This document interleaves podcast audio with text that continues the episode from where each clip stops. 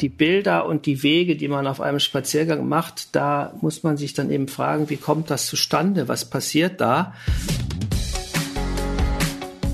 Ideen für ein besseres Leben haben wir alle. Aber wie setzen wir sie im Alltag um? In diesem Podcast treffen wir jede Woche Menschen, die uns verraten, wie es klappen kann. Willkommen zu Smarter Leben. Ich bin Lenne Kafka und diesmal spreche ich mit Martin. Hallo, mein Name ist Martin Schmitz. Ich habe einmal bei dem Schweizer Soziologen Lucius Burkhardt Promenadologie, Spaziergangswissenschaft studiert. Viele Menschen nehmen sich vor, jeden Tag 10.000 Schritte zu gehen, aber ich schaffe das eigentlich nie. Und früher hatte ich auch oft keine Lust draußen rumzulaufen, weil ich andere Freizeitaktivitäten einfach aufregender fand. Für mich war Spazierengehen halt so ein bisschen wie nichts tun, bloß mit bewegen. Aber Spazierengehen verändert auch die Art, wie wir unsere Umwelt wahrnehmen und wie wir sie gestalten, sagt Martin Schmitz. Er ist Professor an der Kunsthochschule Kassel im Fachbereich Produktdesign und dort vermittelt er Aspekte aus der promenadologischen Forschung. Weshalb Spazierengehen Schönheit schafft, die Stadtplanung beeinflussen kann und auch als politische Protestform taugt, erklärt er in dieser Folge. Hallo Martin, schön, dass du Zeit hast. Ja, hallo. Vielen Dank für die Einladung. Was zeichnet denn für dich eigentlich so einen besonders schönen Spaziergang aus? Schön sind natürlich immer die Momente, wenn man auf einem Weg, den man schon öfters gegangen ist, etwas völlig Neues entdeckt. Und so geht es mir eigentlich auch nach zehn Jahren, äh, in denen ich jetzt hier im Haus lebe, dass ich immer wieder noch neue Straßen, Häuser äh, entdecke, Situationen entdecke, die ich vorher nicht gesehen habe. Und das macht eigentlich jeden Spaziergang auch zum Unikum das birgt für mich eben Schönheit. Versuchst du dann auch immer wieder neue Wege zu finden oder hast du eine Lieblingsroute? Ich gehe selten den gleichen Weg. Es gibt natürlich äh, Wege, die man dann öfters gegangen sind, äh, ist. Aber wenn, dann versuche ich so zu gehen, dass, dass, also wenn man Zeit hat und nicht von A nach B muss natürlich, dann folgt man einfach einer Intuition. Gehen wir rechts oder gehen wir links? Also so kann man das machen. Man kann sich aber auch natürlich zur Aufgabe stellen, äh, sinnlose Verkehrsschilder zu suchen.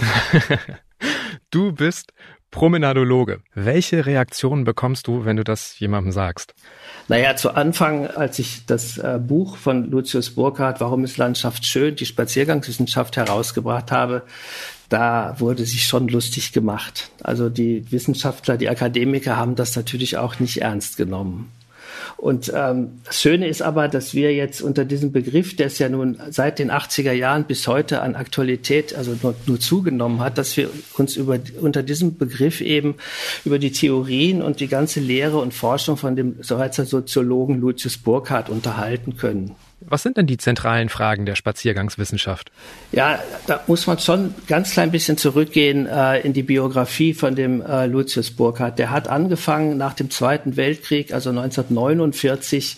Und der Burkhardt wächst vor dem Hintergrund einer kommenden Automobilwelle auf und sieht natürlich, dass der autogerechte Umbau einer Stadt völlig, äh, also zerstörerisch wirkt, dass die Politik überfordert ist und vor allen Dingen sind die Bewohner überfordert, die eben ausziehen müssen an den Stadtrand ziehen müssen und um den breiteren Straßen zu weichen. Und der Burkhardt hat das dann später in eine so gute Formel gebracht, dass er sagt, das Auto ist nie ganz zu Ende erfunden worden, weil es ist ja so gewesen, die Aufgabe einer Integration eines individuellen Verkehrssystems in eine bestehende Stadt, das, diese Aufgabe hat es ja vorher nie gegeben, also es gab auch keine Fachleute. Aber das Auto muss jetzt an verschiedensten Stellen in der Stadt eingebaut werden.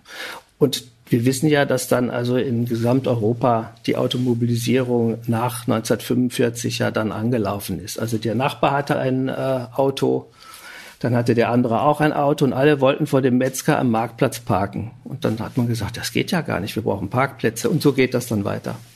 Wenn du es auf den Punkt bringen müsstest, wozu ist die Spaziergangswissenschaft gut? Was ist ihr Anliegen? Ist es eine spielerische, wissenschaftliche Form der Urbanisierungskritik, der Mobilitätskritik oder geht es um mehr?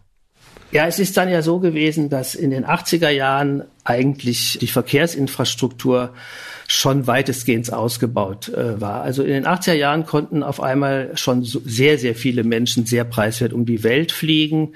Die Autobahnen waren gebaut, also die Mobilität hatte insgesamt zugenommen.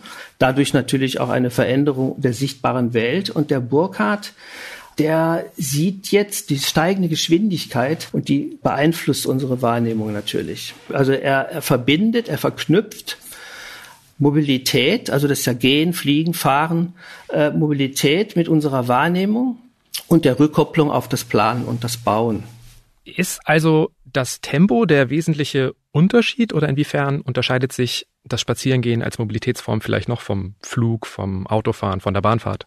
Das Gehen ist ja die einfachste Form, sich einen Raum zu erschließen ob das ein geschlossener Raum ist oder ein Landschaftsraum oder ein städtischer Raum. Also um eine Aussage über diesen Raum zu treffen, müssen wir uns in ihm bewegen. Das ist die, sagen wir mal, die Grundvoraussetzung. Also wir gehen jetzt nun aus dem Haus mal raus und gucken, ja, da ist ein äh, abgesägter Baum, da ist eine kleine Brücke, ein verlassenes Haus, kommen nach Hause und erzählen diese Sequenzen. Und wir können auch nur diese Sequenzen erzählen. Wir können ja nicht alles erzählen. Also die Wahrnehmung beim Gehen die beruht auf einem kinematografischen Effekt. Je schneller wir uns durch eine Landschaft bewegen, desto größer werden die Abstände, desto größer werden die Szenen, also der kinematografische Effekt. Damit wird natürlich die Beschreibung einer Landschaft abstrakter. Was äh, der Lucius noch hinzufügt, ist natürlich die, die nächste Formel. Ähm, wir sehen natürlich nur das, was wir gelernt haben zu sehen. Also wir lernen ja alle Landschaft zu sehen. Das Kind auf dem Spaziergang tritt eine Blechdose und wir als Erwachsene sprechen von typisch Nordhessen. Aber das ist eine Information, die wir ja mitbringen, die wir, die wir gelernt haben. Und deswegen können wir natürlich von, von nord typischem Nordhessen sprechen. Und dann kommt noch etwas dazu. Also wir leben natürlich heute in einer Zeit einer noch nie dagewesenen Mobilität. Heute. Das, das doch mal mehr als in den 80er Jahren. Aber wir leben auch in einer Zeit äh, einer noch nie dagewesenen medialen Beeinflussung. Also Landschaft wird uns heute in Werbung in allen möglichen Zusammenhängen natürlich wie ein Bombardement präsentiert. Also im Gegensatz zu meiner Jugend ist das also nochmal enorm angestiegen, welchen Botschaften wir täglich ausgesetzt sind. Und die künden uns eben auch von Städten und Umgebungen. Also unsere Vorstellungen werden dadurch geprägt diese Bilder existieren natürlich weiterhin, die Idylle ne, zum Beispiel. Und so könnte man sich auch den Bau einer Altstadt in Frankfurt, die ja gelungen ist, zweifelsohne, aber so könnte man sich den Bau einer, einer äh, Mittelalterstadt im Jahre 2020 oder 2019 eröffnet, da könnte man damit interpretieren. Du meinst das die neue Altstadt in Frankfurt? Ja, genau. Zwischen Römer und äh, Kirche da.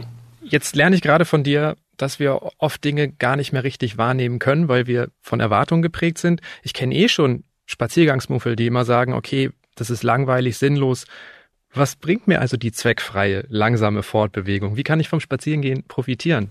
Wenn man versucht, sich, das klingt jetzt ein bisschen geschwollen, aber versucht bewusst wahrzunehmen. Also was bringe ich eigentlich mit? Was habe ich da im Rucksack? Was habe ich da gelernt? Und warum finde ich eigentlich was hässlich und warum finde ich etwas schön? Die Bilder und die Wege, die man auf einem Spaziergang macht, da muss man sich dann eben fragen, wie kommt das zustande? Was passiert da? Was könnte der weitere Hintergrund sein, außer meinen eigenen geschmacklichen Vorstellungen? Wenn man da schon von mal wegkommt, das äh, wäre schon mal wichtig. Und der Blick vieler Menschen ist ja im Grunde genommen sehr, sehr eingeschränkt, wenn man das also äh, deutlich sagt. Also ich würde auch sagen, dass, und das ist ja eine Kritik auch von dem Burkhardt schon in den 80er Jahren gewesen, dass er sagte, also die Architektur und die Soziologie und die Stadtplaner sind eigentlich Schreibtischwissenschaften geworden. Und zum Teil stimmt das ja auch noch dass das Schreibtischwissenschaften sind, wo jemand über den Straßenplan gehockt hat und sich einfach ausgedacht hat, ich fahre da öfters her. Das wäre ein guter Schleichweg. Also stelle ich mal die Schilder so auf. So kommt mir das manchmal vor. Also der Bezug zur Stadt ist eigentlich verloren gegangen, das Gefühl für die Stadt. Ja, weil das Stadt, das ist jetzt natürlich ein Stück Planungsgeschichte. Also äh, der Burkhardt hat in den 80er Jahren ja im Prinzip seine kritische Auseinandersetzung mit der Urbanität weitergeführt. Der kommt aus der Städtebaukritik und der hat sie natürlich in den in den 80er Jahren mit den mit der Stadt Spaziergangswissenschaft weitergeführt, indem er eben äh, zunächst mal gesagt haben, Leute, guckt mal hin, was eigentlich passiert, also was ihr geplant habt. Und äh, insofern ist es eine Verlängerung der Städtebaukritik. Also die Auseinandersetzung mit der realen Umwelt, das steht da im Mittelpunkt. Okay, die Art, wie wir Städte planen, ist heute ganz anders als noch Mitte des letzten Jahrhunderts. Hat sich denn auch die Art, wie wir spazieren, verändert? Ja, klar. Also es gibt ja Menschen, die fliegen erst irgendwo hin und dann gehen die spazieren und zu Hause gehen die nicht spazieren. Also das ist schon mal ein großer Unterschied zu äh, früher. Also vor den 80er, vor den 1980er Jahren gab sowas ja gar nicht. Da ist man dann wandern gegangen, aber auch nicht erst stundenlang mit dem Auto irgendwo hingefahren und Parkplatz gesucht und so. Das, das gab's nicht. Interessant ist für uns, äh, in der Promenadologie, wo wir, wo wir auch versuchen, in Kassel hinterzukommen. Es ist ja so, dass jede Generation hat ja einen eigenen Zugang zur Landschaft zu dem Begriff. Und das kann man, also wenn man sich fragt, wie wird eigentlich Landschaft vermittelt, dann kann man natürlich auch ins Museum gehen und sich Landschaftsmalerei angucken und man kann natürlich Literatur aufschlagen und gucken, was zum Beispiel der Schiller in seinem äh, Gedicht Der Spaziergang geschrieben hat. So, und dann merkt man, wenn man das mal so ein bisschen angeguckt hat, kann man ja auch am Sonntag machen, wenn es regnet, dann merkt man, dass die Generationen vor uns alle verschiedene Vorstellungen von Landschaft hatten. Also, und wenn man natürlich insbesondere bei Schiller guckt, dann ist es so, dass ja der Schiller noch eine Situation vorgefunden hat, wo die Stadt streng getrennt ist von, von, der, von der Landschaft. Da entsteht überhaupt auch eine Landschaftsästhetik, weil der Städter ja nicht mehr von der Kartoffel leben muss, die kauft der. Also der muss aber nicht als Bauer auf dem Feld stehen. Das beschreibt der Schiller zum Beispiel und es, man kann jetzt die gesamte Literaturgeschichte auch äh, in Landschaftswahrnehmungsgeschichte umschreiben und kommt dann darauf, dass jede Generation eben ein anderes Konstrukt von Landschaft im Kopf hat und dieses Konstrukt für unsere Gegenwart zu entziffern, das ist eigentlich eine, eine Aufgabe, die wir uns gerade stellen. Und das hat natürlich mit sehr vielen Disziplinen zu tun. Aber wir wollen eben rausfinden, was wir eventuell eben an Gestaltung in den nächsten Jahren brauchen. Und das kann der promenadologische Blick vielleicht äh, schärfen. Ich habe im Vorfeld jetzt mehrfach gelesen einen Ausspruch von dir. Du sagst, Spazierengehen schafft Schönheit. Wie kommst du denn zu diesem Schluss?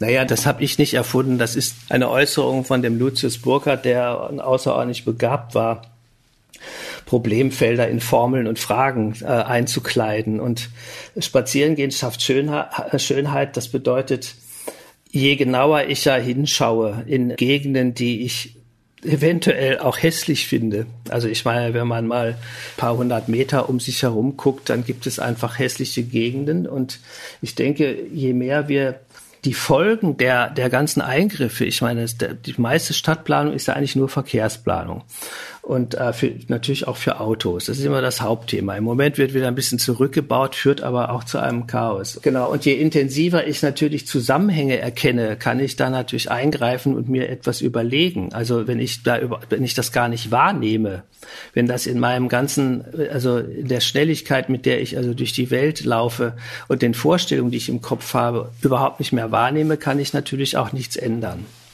Worauf achtest du denn, wenn du spazieren gehst?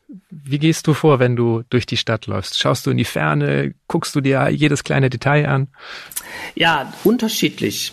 Also ich glaube, da sollte man sich überhaupt keine Regel unter, unterwerfen. Man kann das natürlich tun, indem man sich selber ein Spiel spielt. Also beispielsweise hat der Lucius Burkhardt mal mit dem Pariser Künstler Paul Mangette einen Spaziergang, also für uns Studenten damals auch, gemacht, der immer nur geradeaus ging. Also man sagt einfach immer nur geradeaus und man kann natürlich auch, wenn man aus der Haustür geht, gut, ich gehe jetzt 100 Meter geradeaus und dann immer nur links oder ich gehe drei Kilometer geradeaus und dann immer nur links. Kommt man ja eigentlich eventuell wieder zu Hause an. Was sind denn aber so Erkenntnisse, die du durch solche Spielereien gewonnen hast? Ist dir da irgendwas besonders in Erinnerung geblieben? Naja, Eindrücklich war mal ein Projekt, was ich mit Studierenden in Kassel gemacht hat, nämlich, dass wir durch die Fußgängerzone gelaufen sind in Kassel und dann aber einfach überall reingegangen sind, wo man normalerweise nicht reingeht, in so Seitensträßchen. Dann hat man eigentlich entdeckt, äh, ja, da soll man auch gar nicht reingehen. Ne, das sind da sofort Parkplätze und unwirtliche Ecken, also die Rückseiten von Fußgängerzonen. Also geht man wieder zurück und stößt immer wieder an solche kleinen Straßen, die also im Nichts enden, wo die Stadt aufhört. Und das hat eigentlich dazu geführt, dass wir uns gesagt haben, eigentlich müsste man die Fußgängerzone wieder abschaffen. Weil sie ja sowieso äh, ja gar nicht für die Fußgänger gemacht worden ist, sondern die ist ja eigentlich für die Autofahrer gemacht worden. Also sie ist ja Bestandteil einer autogerechten Stadt. Und das hat natürlich Erstaunen hervorgerufen, dass man als Spaziergangswissenschaftler also die Fußgängerzone abschaffen möchte. Da äh, lohnt es sich eben dann einfach doch mal bei der Spaziergangswissenschaft beim sogenannten promenadologischen Blick mal reinzuschauen, also was die Spaziergangswissenschaft dazu zu sagen hat.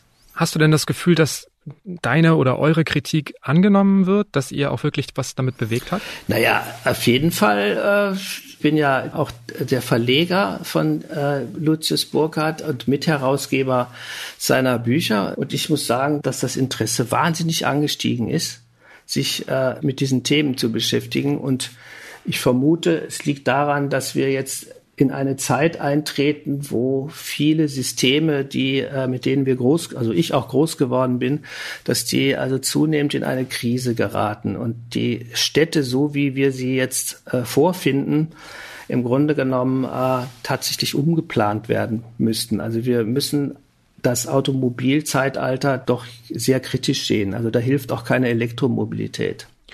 Ja, die Spaziergangswissenschaft gibt es jetzt ja seit den 80ern, also vier Jahrzehnte, könnte man sagen.